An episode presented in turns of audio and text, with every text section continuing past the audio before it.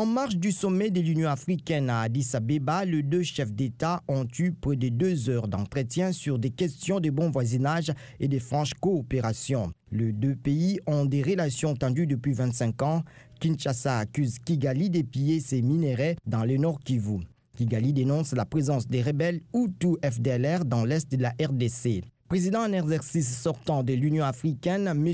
Kagame avait demandé à la Cour constitutionnelle de la RDC de suspendre la proclamation des résultats, les temps d'envoyer une délégation à Kinshasa. La Cour constitutionnelle avait passé outre et proclamé la victoire de M. Tshisekedi. Peu après, Kinshasa a extradé à Kigali deux membres des FDLR, dont son porte-parole, la Forge Fils Bazeye. Par ailleurs, pour sa première participation à un sommet de l'Union africaine, M. Tshisekedi a rencontré plusieurs chefs d'État africains, dont le Sud-Africain Cyril Ramaphosa.